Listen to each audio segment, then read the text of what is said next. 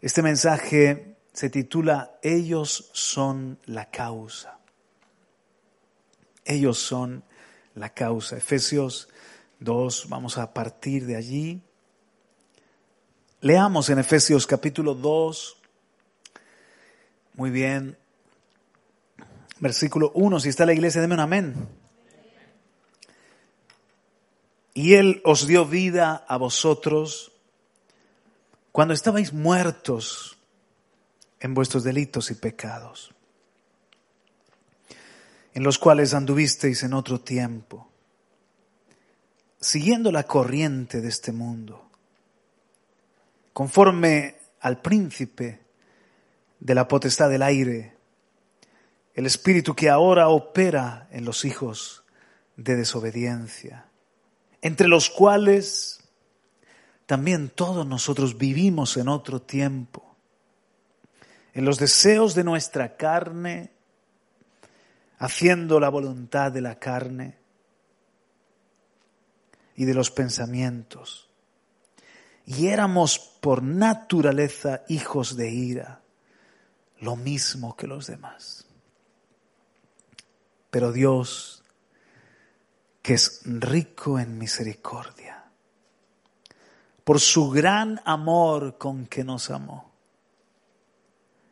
Aún estando nosotros muertos en pecados, nos dio vida juntamente con Cristo. Por gracia sois salvos.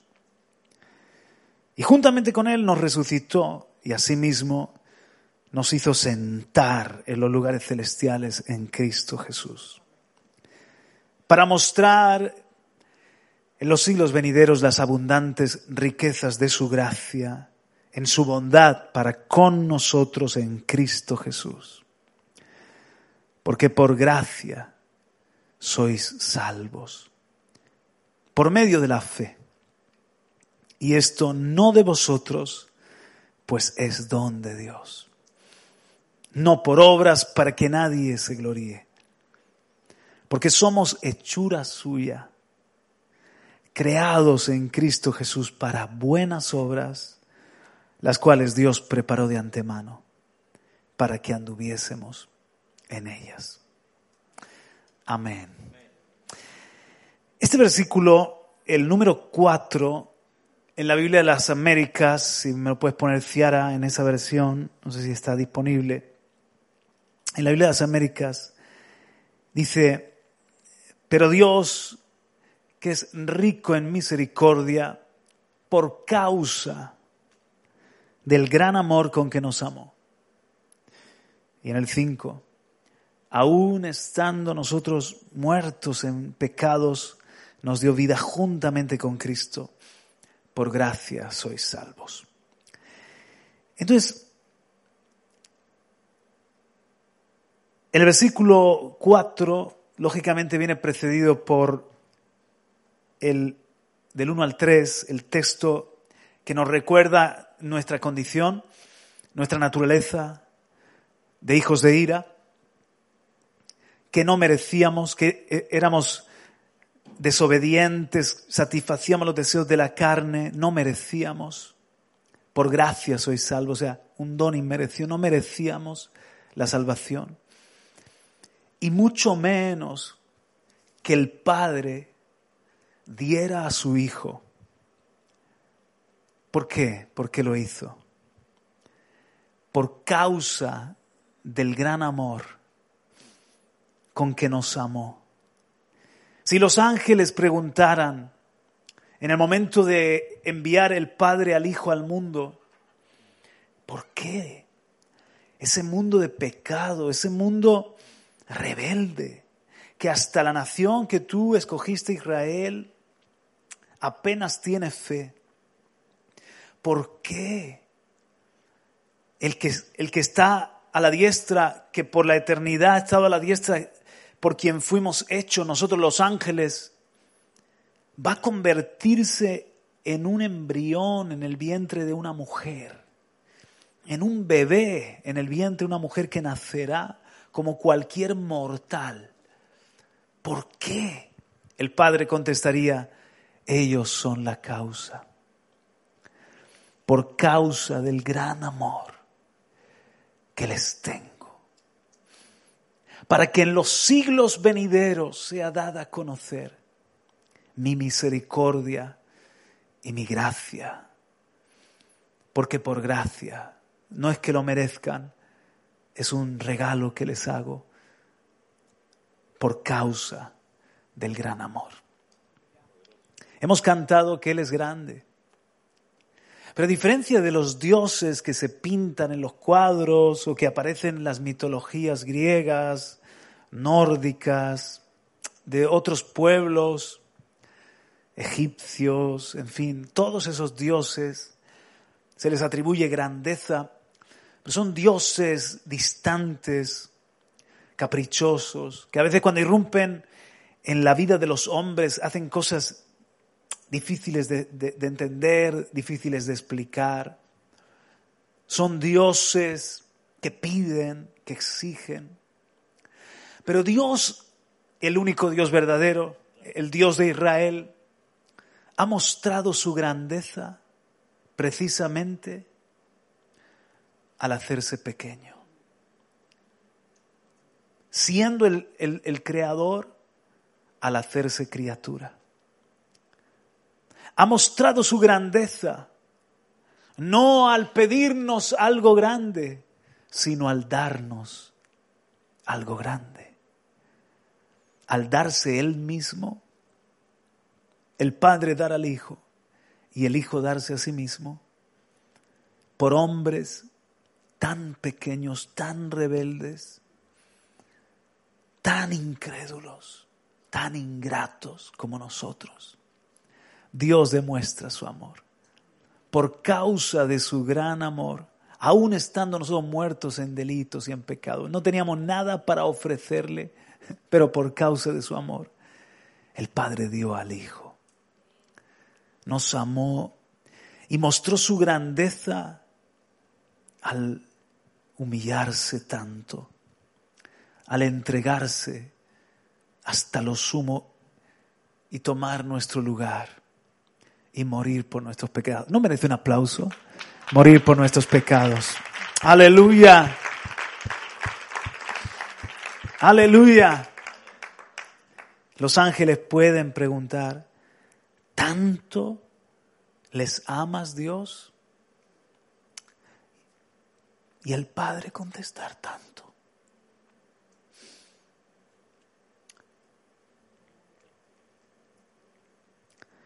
El hijo preguntarle al padre, Padre, tanto les amas que debo morir en la cruz. En Gesemaní no hay otra forma de hacerlo. Si es posible, pase de mí esta copa, Padre, porque voy a tener que hacerme pecado, voy a tener que separarme de ti. Tanto les amas, Padre, tanto. Ellos son la causa de que te envíe el mundo. Tienes que ir a la cruz, hijo. Pues yo voy, Padre, porque te amo a ti. Y, te, y los amo a ellos. Y si no hay otra forma, heme aquí, Padre. Ahora hay un versículo que nos lleva a reflexionar en algo más. Mateo 20, 15, que tiene que ver con nosotros. Mateo capítulo 20, si lo quieres buscar, versículo 15. Es una parábola de Jesús en la que él está hablando acerca de los obreros de la viña. Pero allí dice, ¿sabes qué? El contexto es que el, el señor de, esa viña está recompensando a los de la primera hora igual que a los de la hora undécima, ¿no? Entonces se, quejan los de la hora undécima. Y entonces dice, yo acordé con vosotros pagaros tanto y yo lo estoy pagando. Y con ellos acordé pagarle lo mismo y se lo voy a pagar.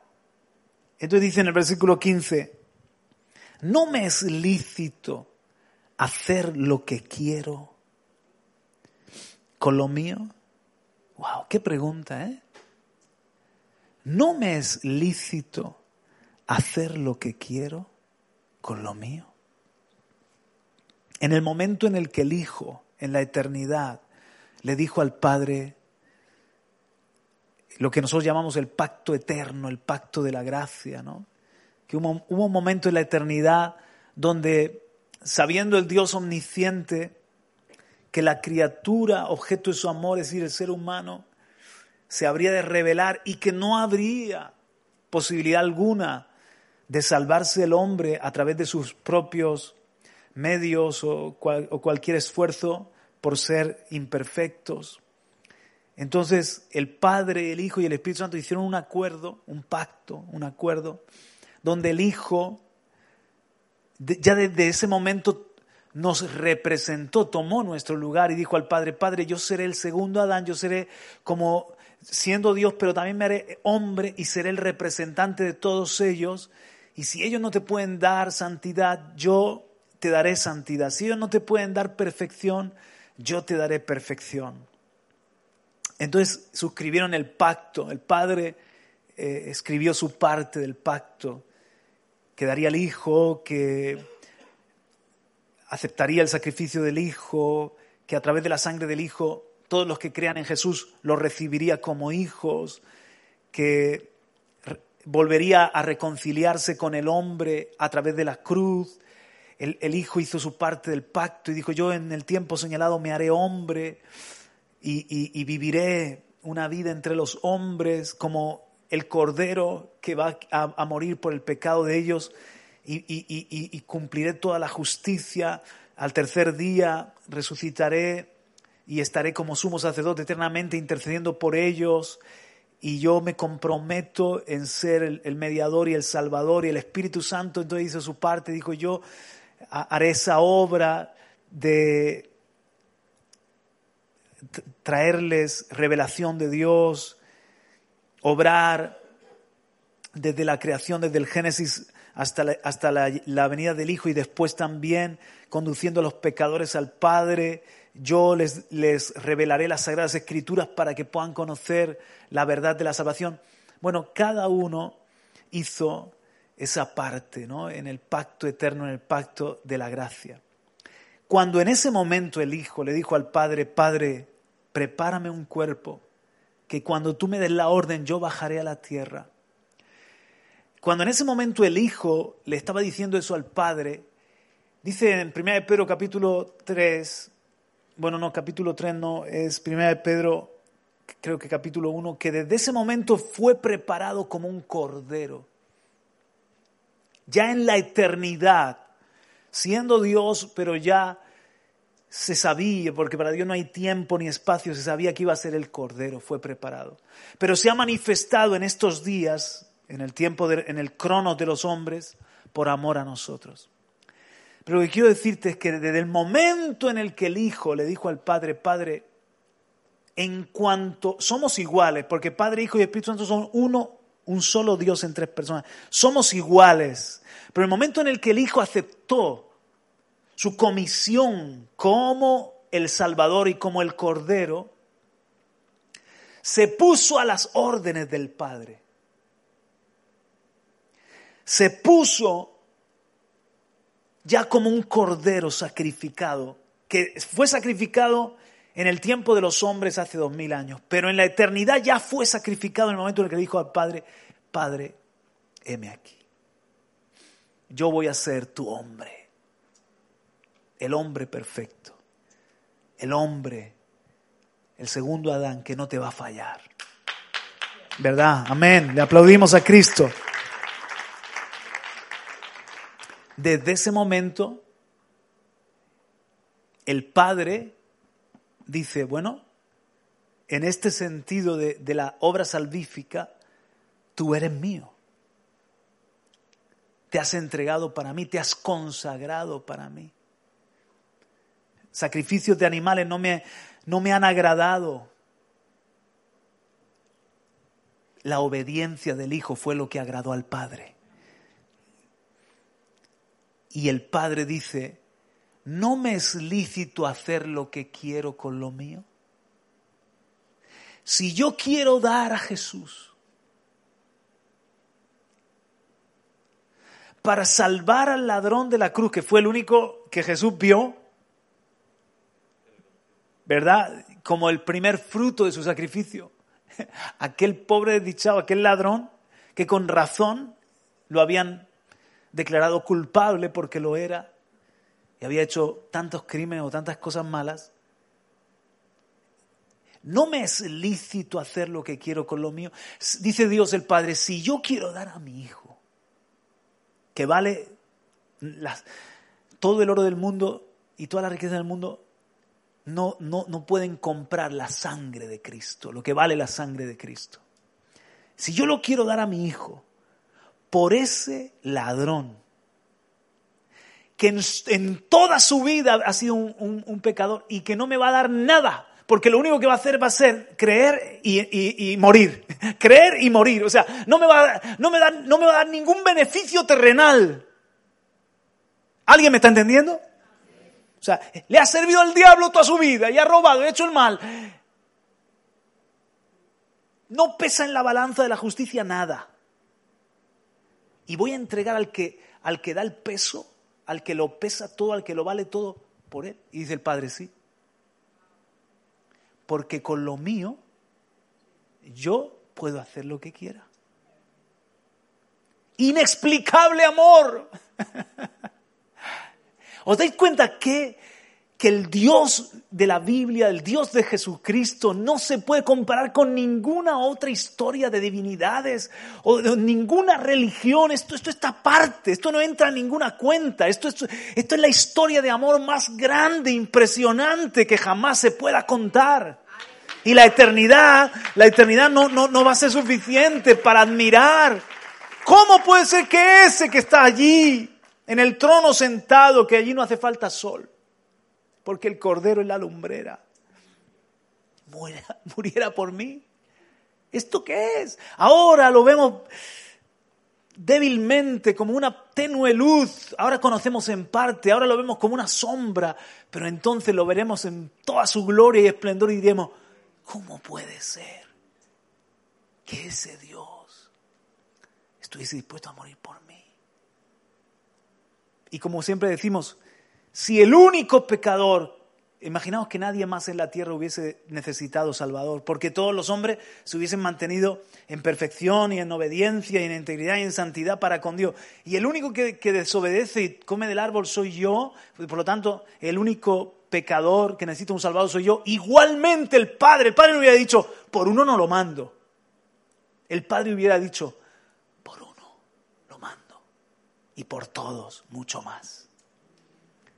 Pero nosotros, cada uno de nosotros, hemos sido amados tanto que el Padre dice, no me es lícito hacer con lo mío lo que quiero, voy a dar a mi hijo en pago y en rescate por él, por ese hombre sucio y pecador, por esa mujer sucia y pecadora.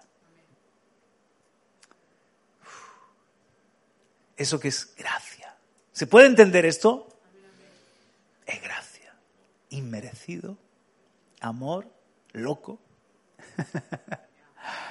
amor apasionado, extravagante amor. El amor dice ciega, ¿no? Dice que el amor es, cuando el amor es ciego, ¿no? Cuando alguien se enamora, sobre todo ese amor adolescente, ese amor que tú, que tú dices, Dios mío, hay que atarlos con cadenas para que no vayan a encontrarse con, la amada o con el amado, de eso se ha escrito mucho. Y el amor, el amor muchas veces ciega, ¿no? Porque tú, el padre dice, pero ¿qué le ha visto mi hija que la crié yo toda la vida? ¿Qué le ha visto a este tipo? Qué feo, con ganas. Desoficiado. ¿Qué le ha visto mi hija? ¿Cómo puede ser? Se enamoró. ¿Y el amor qué? Ciega. Ya de repente. ¿No pintan a Cupido ciego?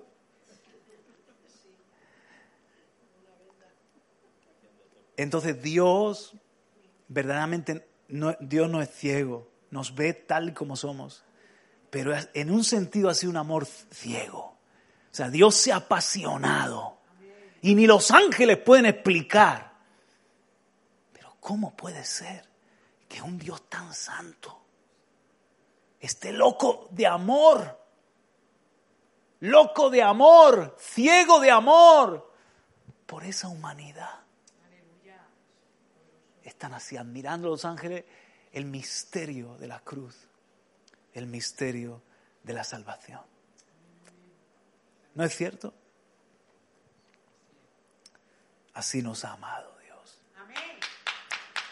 Entonces, ellos son la causa. El padre, le, el padre les contesta, yo sé que no lo podéis eh, comprender, pero ellos son la causa. Yo los conozco a cada uno de ellos. Los amo. No me complazco en que en ninguno se pierda, ninguno perezca, por todos di a mi Hijo.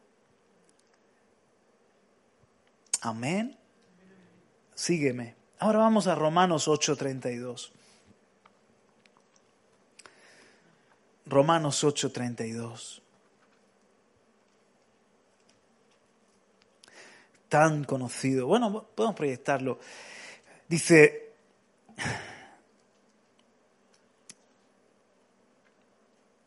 En el 31, ¿qué pues diremos a esto?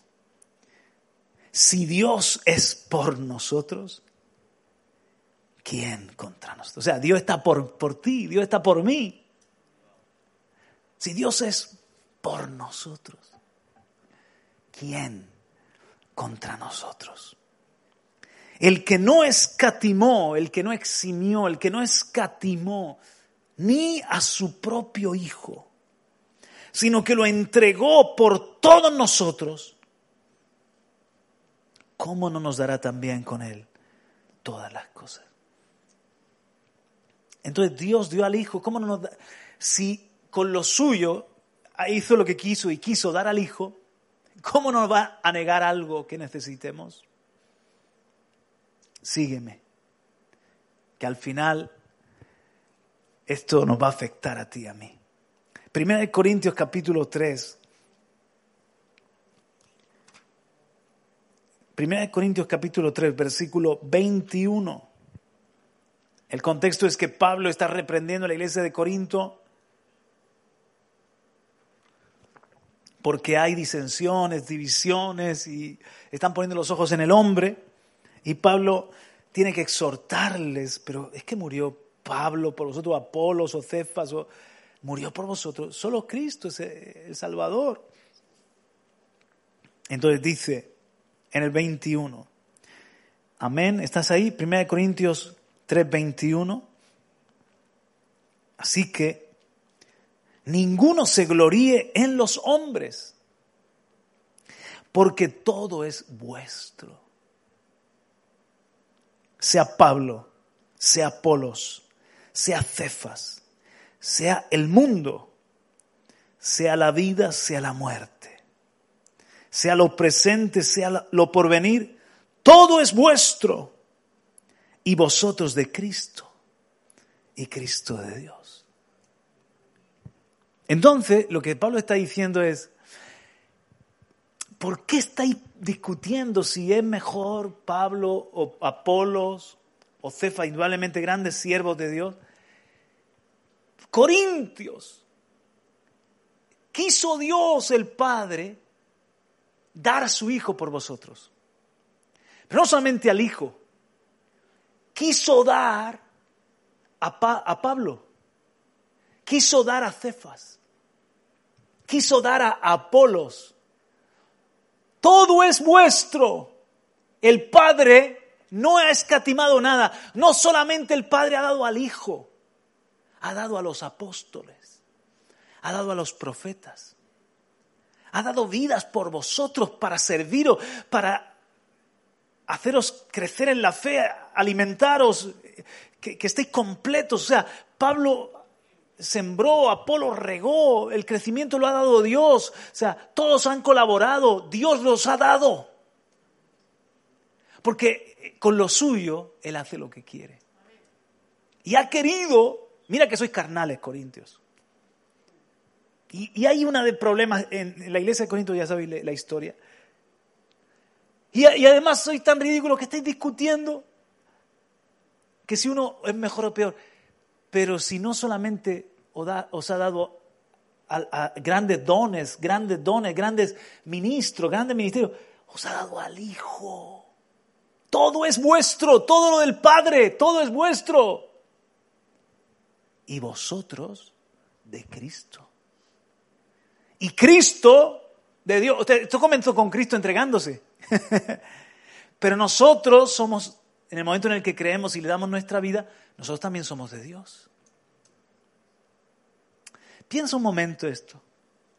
Piensa un momento en, los profetas. Piensa en Isaías, un joven que se acerca a adorar al templo. Él no era sacerdote como Jeremías, miembro de la aristocracia, en la flor de la vida, con un poco de depresión por la muerte del rey Ucías. Y se acerca a adorar en una búsqueda de Dios, y en ese momento tiene una revelación de la santidad de Dios. Tiene una revelación, Isaías se le abre el cielo. Él no estaba dentro del templo, estaba, estaba hasta donde podía llegar uno de los israelitas, hasta los atrios, y, y de repente ve el trono y, el manto de Dios que cubre el templo, Dios alto y sublime, y ángeles que están por encima diciendo, Santo, Santo, Santo es el Señor Dios Todopoderoso. Y tiembla, ve, eh, eh, y se ve cómo se estremecen, ¿verdad? Los dinteles. Y está así, dice, hay muerto, soy pobre de mí, que estoy viendo, que habito en un pueblo de labios inmundos y estoy, yo soy un hombre también de labios inmundos y estoy viendo al santo. Entonces, entonces un ángel vuela y, le purifica y dice, ahora ha sido quitado tu pecado. Eh, te perdono, esto ha tocado tus labios, te santifico. Y entonces oye cómo la Trinidad, el Santo Consejo de nuevo de Dios dice, ¿a quién enviaré? ¿Quién irá por nosotros? Isaías dice, heme aquí, envíame a mí. Entonces dice Dios, ahora piensa, un joven que ha tenido esa revelación, que ha sido santificado por Dios, un adorador. Te envío un pueblo, te dice, te acepto, acepto tu, tu ofrecimiento. Te envío un pueblo que tiene oído y no te va a oír, que tiene ojos y no va a ver. Rebeldes. Lo único que vas a hacer es engordar el corazón de ese pueblo. Va a ser muy duro. A ellos te envío yo. ¿Sabes cómo murió Isaías? Acerrado por la mitad. Como cuando tú ves una vaquita que cuelga en una carnicería o, un, un, cerdito que cuelga así. Y entonces le meten la máquina, lo aserraron así por la mitad. ¿Por qué? ¿Por qué Dios va a dar a un hombre como Isaías, a un profeta como Jeremías, que dice Dios te envía un pueblo de dura servir?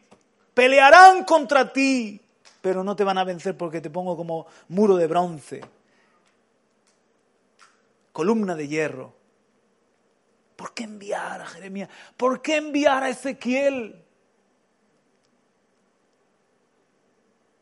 No lo entiendo. El mismo Dios que quiso dar al Hijo, quiso dar a los profetas. Y después a los apóstoles. Ellos son la causa, Isaías. Los amo.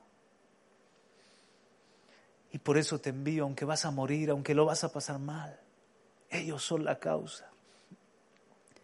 Es necesario que haya profeta en medio de ellos. Y no solamente envió a los profetas, envió a los apóstoles. Y también nos envió a nosotros. Ellos son la causa. Dice en Lucas capítulo 10, versículo 3. Lucas capítulo 10, versículo 3. Id he aquí yo os envío como corderos en medio de lobos. Ahora estas palabras también son para nosotros. ¿A que sí? Tú dices, ¿por qué?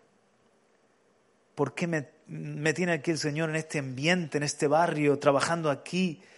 Lobos, estoy rodeado de lobos. Y, y, y nosotros, se nos olvida que antes éramos lobos también, ¿eh? Pero el Señor envió a su Hijo por lobos como tú y lobos como yo. envió a alguien también, envió a alguien a, llamar a la puerta de nuestros corazones, envió a alguien. Lo que quiero decir con esto es que el Padre no solamente sacrificó al Hijo, sino sacrificó a profetas, sacrificó a santos, sacrificó a apóstoles y sigue sacrificando porque con lo suyo hace lo que quiere. Y cuando nos preguntamos por qué, Señor, nos envías en esos ambientes, la respuesta es la misma. Ellos son la causa. Por causa del gran amor con que los amé. Ellos son la causa. ¿Me sigues? Piensa un momento. Él hace lo que quiere con lo suyo. Cuando Adán y Eva pecan, se quedan desnudos, Él toma animales inocentes que no tenían la culpa y los sacrifica para con esas pieles vestir al hombre y la mujer. ¿Qué culpa tenían esos animales? Pero eran de Dios, eran creación de Dios, tenían aliento de Dios. Y Dios dice, si le pregunta que él no sé qué animales usó, pieles de cordero, pieles de, de venado, pieles de lo que sea. Ellos son la causa. No quiero que anden desnudos. Y quiero ya mostrarles que yo seré el que, no se tienen que hacer hojas de higuera, yo seré el que cubra su pecado y el que tape su, su vergüenza y su desnudez. Y nos sacrificas a nosotros por ellos, sí, porque los amo.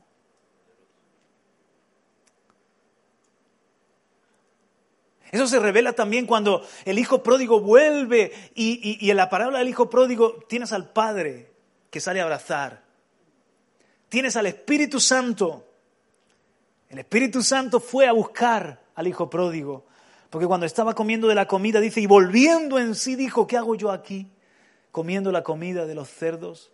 Si los trabajadores en casa de mi padre están mejor que yo, volveré, iré a casa de mi Padre. Ese es el Espíritu Santo dando convicción de pecado, de, justicia y de juicio. Es el Espíritu Santo guiando al arrepentimiento. Así que ves al Padre esperando en la puerta y el Espíritu ha ido. Pero ¿y el Hijo? ¿Cómo se revela el Hijo? El Hijo es el Cordero. Que el Padre dice, hagamos fiesta, matemos al Cordero. El Cordero más gordito porque vamos a hacer una fiesta y del Cordero, ¿voy a morir yo por ese sinvergüenza? Pues Cristo murió por sinvergüenzas como tú y yo. Aleluya.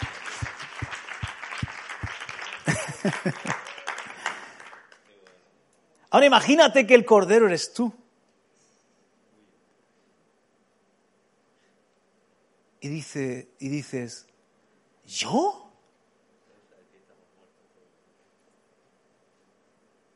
Que Dios me, sacrifique a mí por ese, por ese. Que pidan un globo, un sushi. y Dios dice, no puedo hacer yo con lo mío lo que quiera. Juan Carlos, tú me dijiste que me entregabas tu vida. ¿Y si yo quiero sacrificarte para hacer esa fiesta? Es fuerte, ¿eh?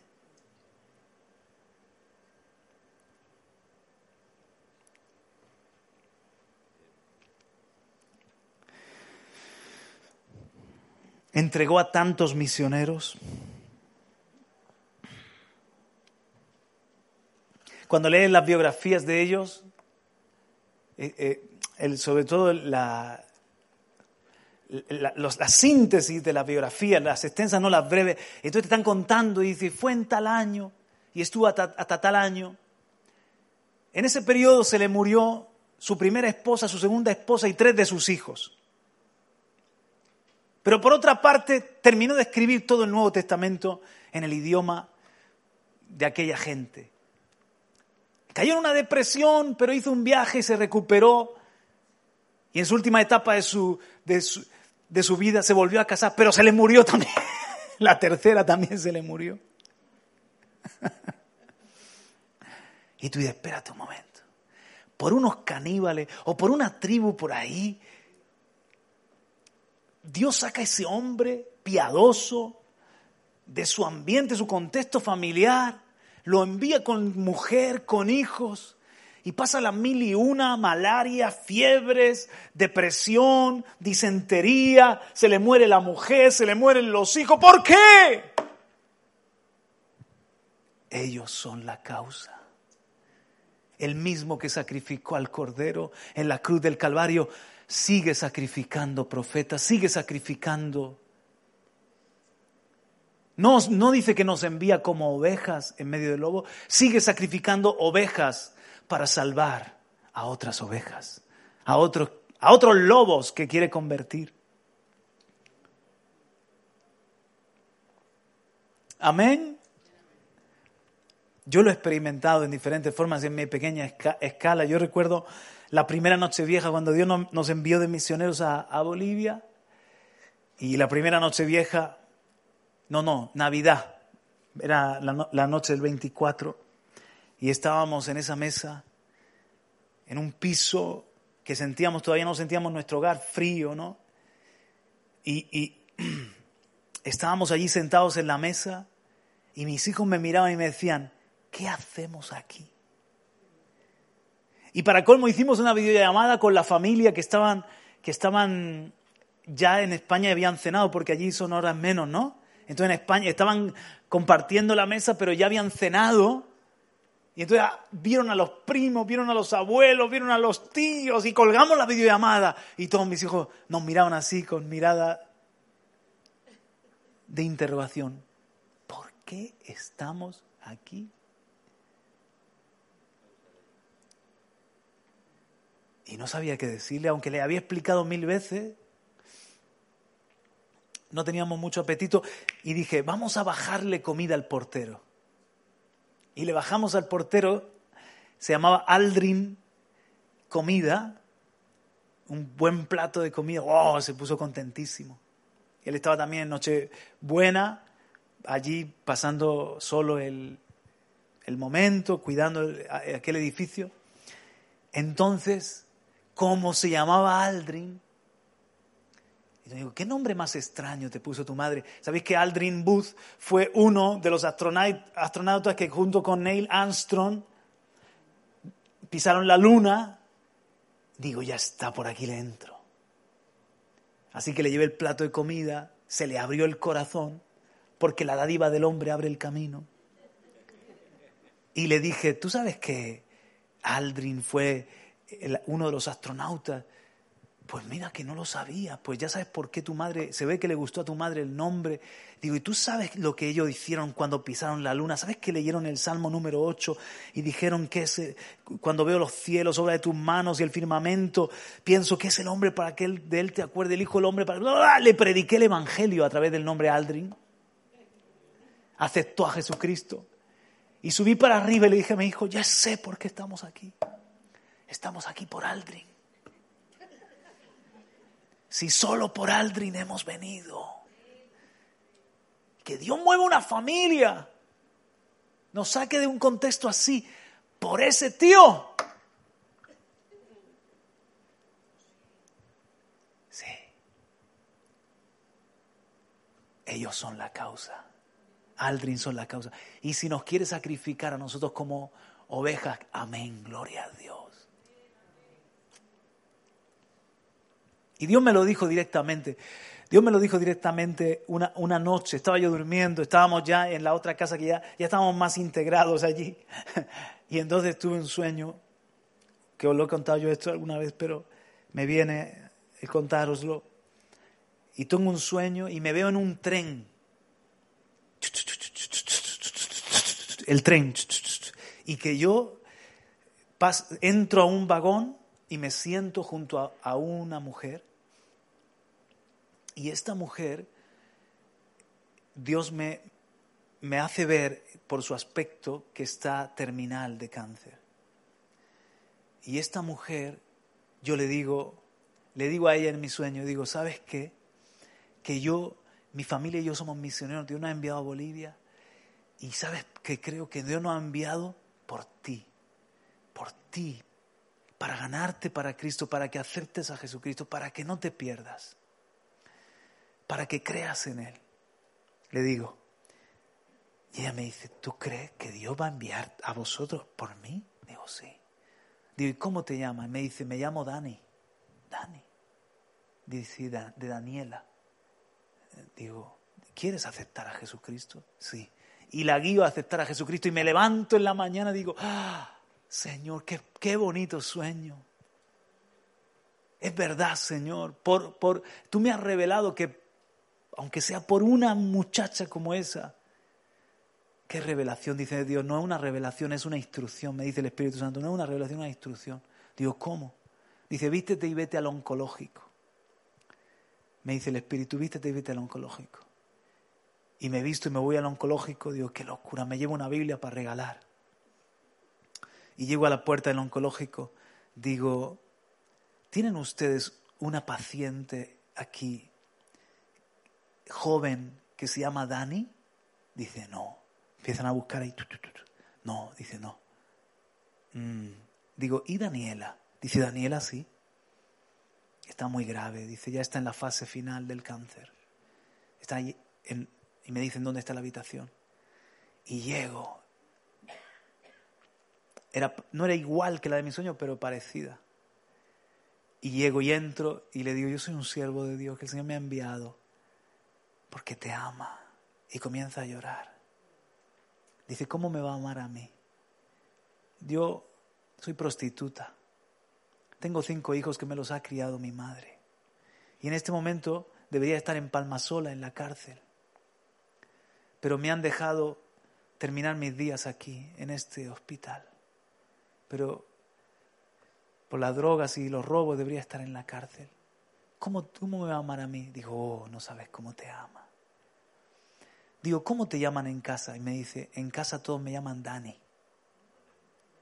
Digo, por ti vengo yo. Si solo me trajo de España a Bolivia para ganarte a ti. Y le regalé la Biblia, aceptó a Jesucristo y a los pocos días murió. Y yo me quedé pensando, el Señor ama, ellos son la causa. El Señor ama a lo que para para la sociedad puede ser lo más bajo. Para Dios es lo más alto. Porque por ellos vino Cristo.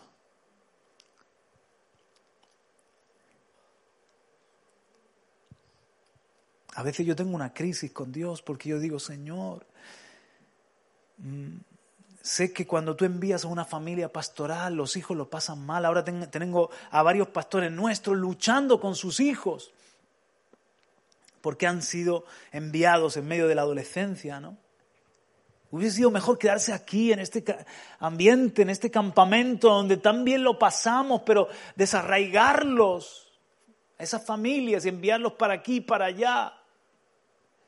Se paga un precio. Aunque sea dentro de nuestra querida España, que se lo digan, os podrían decir algunos de esos pastores cómo están ahora con sus hijos adolescentes, que ellos no pueden comprender por qué Dios es tan malo que los saca de, de su ambiente, de instituto, de familia, de amigos, de iglesia, de todo, para empezar de nuevo en otra ciudad con una gente con la que a lo mejor ni les va ni les viene, ni hacen clic con ellos. Es, un, es una crisis. Algún día comprenderán, ellos son la causa. Eh, se paga un precio, pero luego hay una recompensa. El Señor hace con lo, que, con lo suyo, hace lo que quiere. El Señor con lo suyo hace lo que quiere. Si, por una persona dio a su Hijo, el que no escatimonia a su propio Hijo, ¿cómo no nos dará con Él todas las cosas?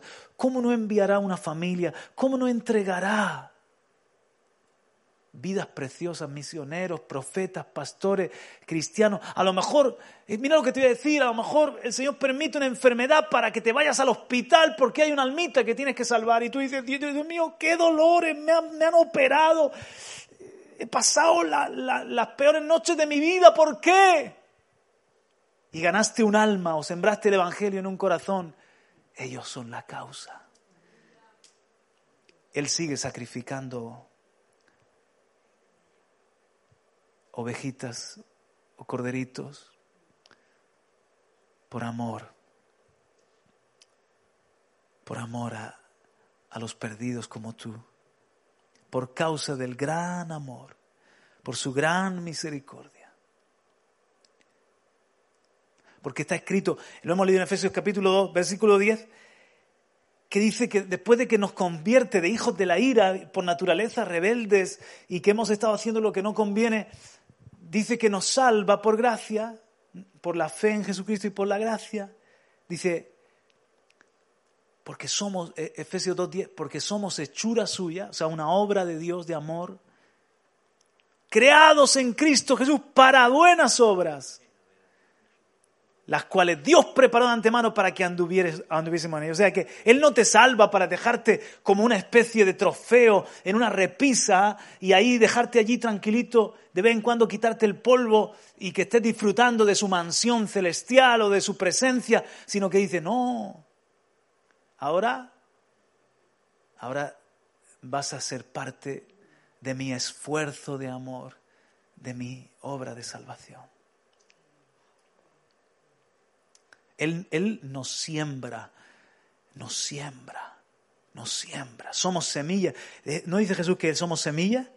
Y que si el grano no muere, queda solo, pero si muere, da mucho fruto. Entonces, si nos siembra, hay muerte. Si nos envía, nos envía como corderos en medio de lobos. Pero si te dejas usar, hay fruto también. Antes o después, hay obras buenas preparadas de antemano para que andemos en ellas. Aleluya. Filipenses capítulo 2, versículo 17. ¿Lo vas pillando, hermano? El mensaje, ¿lo vas pillando? Es serio, ¿eh? Decirle a Dios, heme aquí. Cuando luchas con Él y te recuerda, te recuerda, oh, tú te acuerdas ese día cuando tú me entregaste tu corazón, que saliste al altar y me entregaste tu corazón. Yo lo tomé en serio. Y ahora eres mío. Eres mía. Y con lo mío yo hago lo que quiero. Si te quiero entregar para esa obra o para tal propósito o para servir a gente perdida, pecadora como tú, ¿Qué queja tienes? Regocíjate más bien que te estoy usando. Eso es lo que leemos en Filipenses capítulo 2, 17.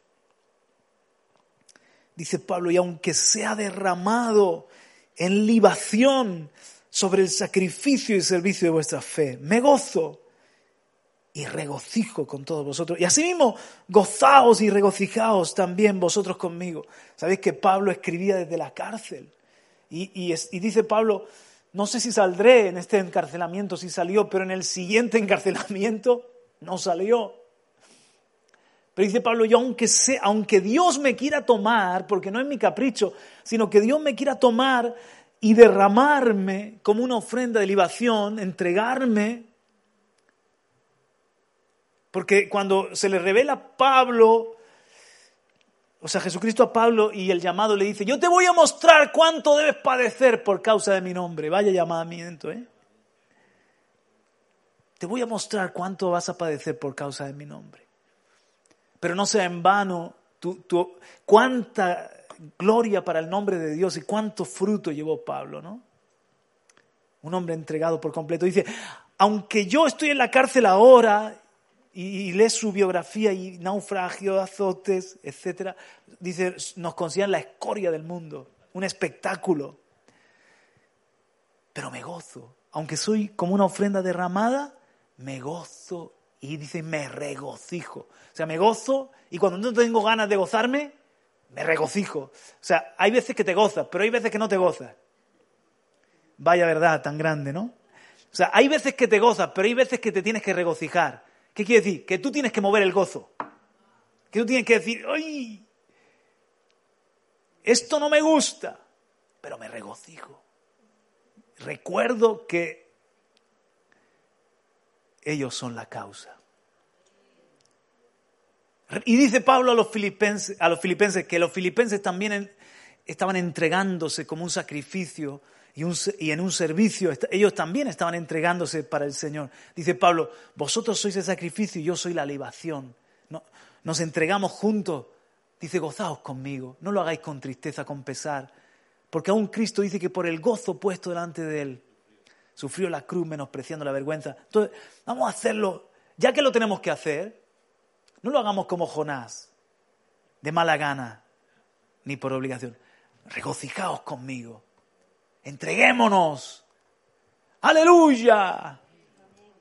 Amén.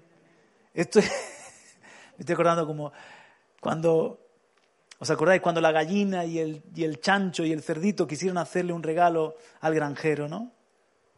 Y entonces dijo, dijo la gallina, tiene una idea. El desayuno preferido del granjero es bacon con huevos.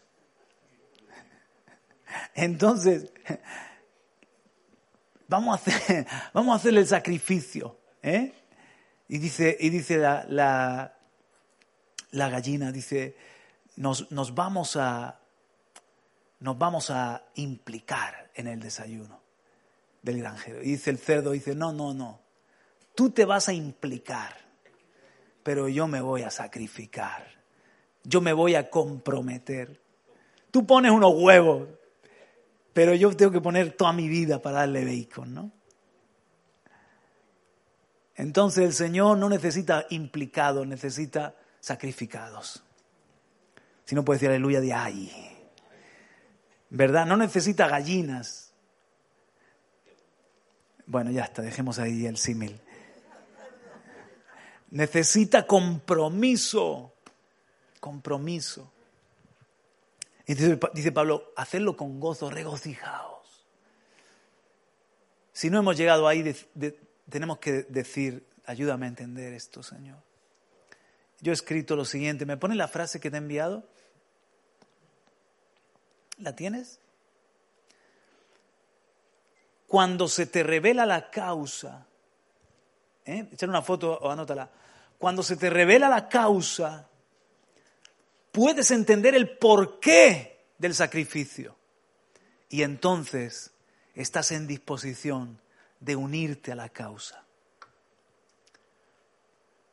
Ellos son la causa. Yo, yo soy la causa por causa del gran amor, el gran amor, la gran misericordia. Cuando se te revela la causa, entonces puedes entender el por qué Dios está dispuesto a sacrificar tanto, por qué Dios está dispuesto a dar a su Hijo, por qué Dios da a los profetas, a los apóstoles, a, su pueblo, a su iglesia, nos envía como, como ovejas en medio de lobos. ¿Por qué el sacrificio? Por la causa, por causa del gran amor. Entonces puedes unirte a la causa de Cristo como un sacrificio, como una libación. Porque se te revela el amor, el amor. Wow. Tengo, me vienen tantos ejemplos, como cuando David Wilkerson escuchó las noticias de, de los pandilleros y el Señor le puso amor y le dijo, ve para allá y predícales el Evangelio. ¿Os acordáis la historia, la cruz, la cruz y el puñal? Lo cuento porque hay jóvenes que a lo mejor no saben lo que para nosotros es tan consabido. Y este siervo de Dios que ya está en el cielo, se deja todo, era pastor en un pueblito de, de, Estados Unidos, estaba muy a gusto, y, pero se va a Nueva York al Bronx, a los Bar Harlem, a, los barrios donde estaba en ese momento el crimen en todo su apogeo, a predicar a los pandilleros. Una locura, ¿verdad? Y el mismo Nicky Cruz y otro ahí con la navaja le dicen, predicador, vete, déjanos en paz, te vamos a cortar en pedazos. Y dice David Wilkerson, aunque me cortarais en mil pedazos, cada uno de esos pedazos desde desde el suelo, os diría que Cristo os ama. Y Dios usó a David para salvar a tantos jóvenes ahí. Y luego con el desafío juvenil, el ministerio de la iglesia de, la iglesia de David Wilkerson. ¿Cuántos jóvenes sacaron por ese amor de las calles? Tremendo. Ellos son la causa. Y luego, bueno, eso es la, esa es la historia de David, eh, de Elliot, Jimmy Elliot, los misioneros a la selva ecuatorial. Eso lo dijo él, sí.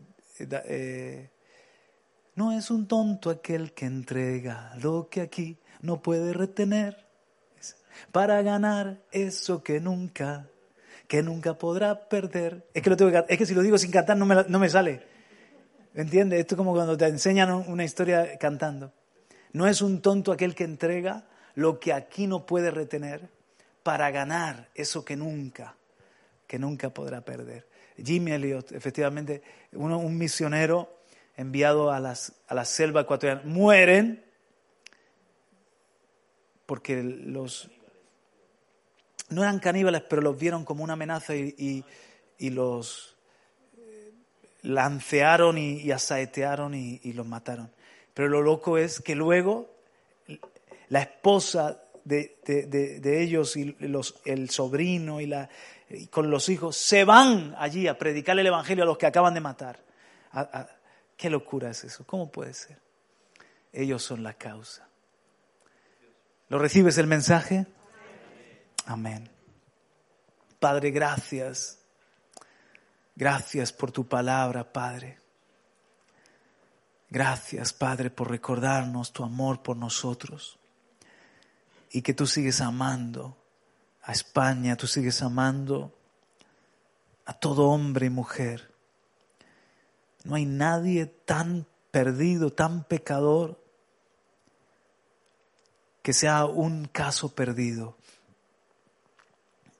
que, tú no quieras rescatar de su, de su lodo, de su barro, de su pecado, de su suciedad. Tu sangre tiene poder para perdonar y para limpiar. Y tú, Señor, que no escatimaste a tu Hijo, sigues enviando. Nos, nos quieres sembrar, nos quieres entregar en un sacrificio. Pero tú no, no tomas la vida de nadie por la fuerza. Por eso dice el apóstol Pablo en Romanos 12.1, os ruego por la misericordia de Dios que presentéis vuestros cuerpos de sacrificio vivo, santo y agradable, que es vuestro culto racional. O sea, tú no nos vas a quitar la vida, sino que tú esperas. Esperas que seamos una libación, que seamos un sacrificio y que digamos también nosotros, heme aquí. Y cuando tú llamas y envías, tú das el amor, tú das el sentir del corazón, tú revelas estas cosas para que podamos ir con esa fuerza impresionante que es la fuerza de tu amor. Jesús, tú nos envías a los lobos, porque nosotros un día fuimos lobos también, para contarles cómo tú nos cambiaste de lobo a cordero Danos la gracia, danos la capacidad de expresar tu amor, de compartir el Evangelio, de, decirles, aunque tú no crees en Él, Él cree en ti. Él dio a su Hijo por ti. Eres importante para Él. Eres la causa, el por qué. Señor, avívanos en esta gran comisión. Y muchas gracias, Padre. Gracias porque el mismo esfuerzo de radio y televisión vida, todo lo que hacemos como congregación no es en vano. Nuestro sacrificio no es en vano. Nuestro sacrificio no es en vano. Hoy estamos aquí porque otros se sacrificaron, porque otros pagaron el precio. Ayúdanos a pagar el precio nosotros también, Señor, para que crean mucho más que tú eres el único Dios verdadero y tu Hijo Jesucristo el Salvador del mundo. Te lo pedimos en el nombre de Jesús. Amén. Amén. Aleluya.